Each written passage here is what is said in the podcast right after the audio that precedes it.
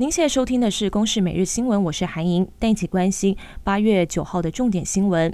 台风卡努造成南投仁爱乡奥万大山区的万大溪主支流新增多处的大型崩塌地，河床大幅抬升，而奥万大的雨量站二十四小时最大雨量是六百七十二点五毫米，暴雨超过两百年的重现期，灾后到现在仍然是丰源。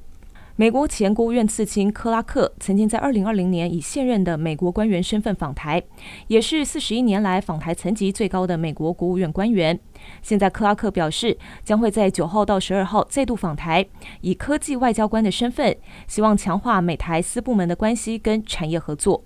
日前，桃园中坜的忠贞市场爆发了食物中毒案，共造成四百八十九人身体不适。食药署表示，目前已经有七件人体检体跟三件的食品检体验出了沙门氏杆菌。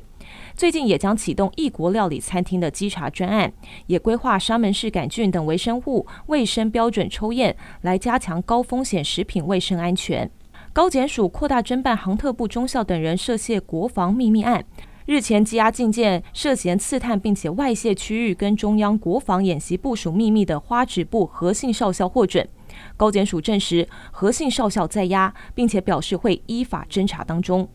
台湾石虎目前全台只剩下不到六百只。农业部近年积极保育石虎，林业还有自然保育署更在苗栗、南投等石虎主要的出没地推动友善农作。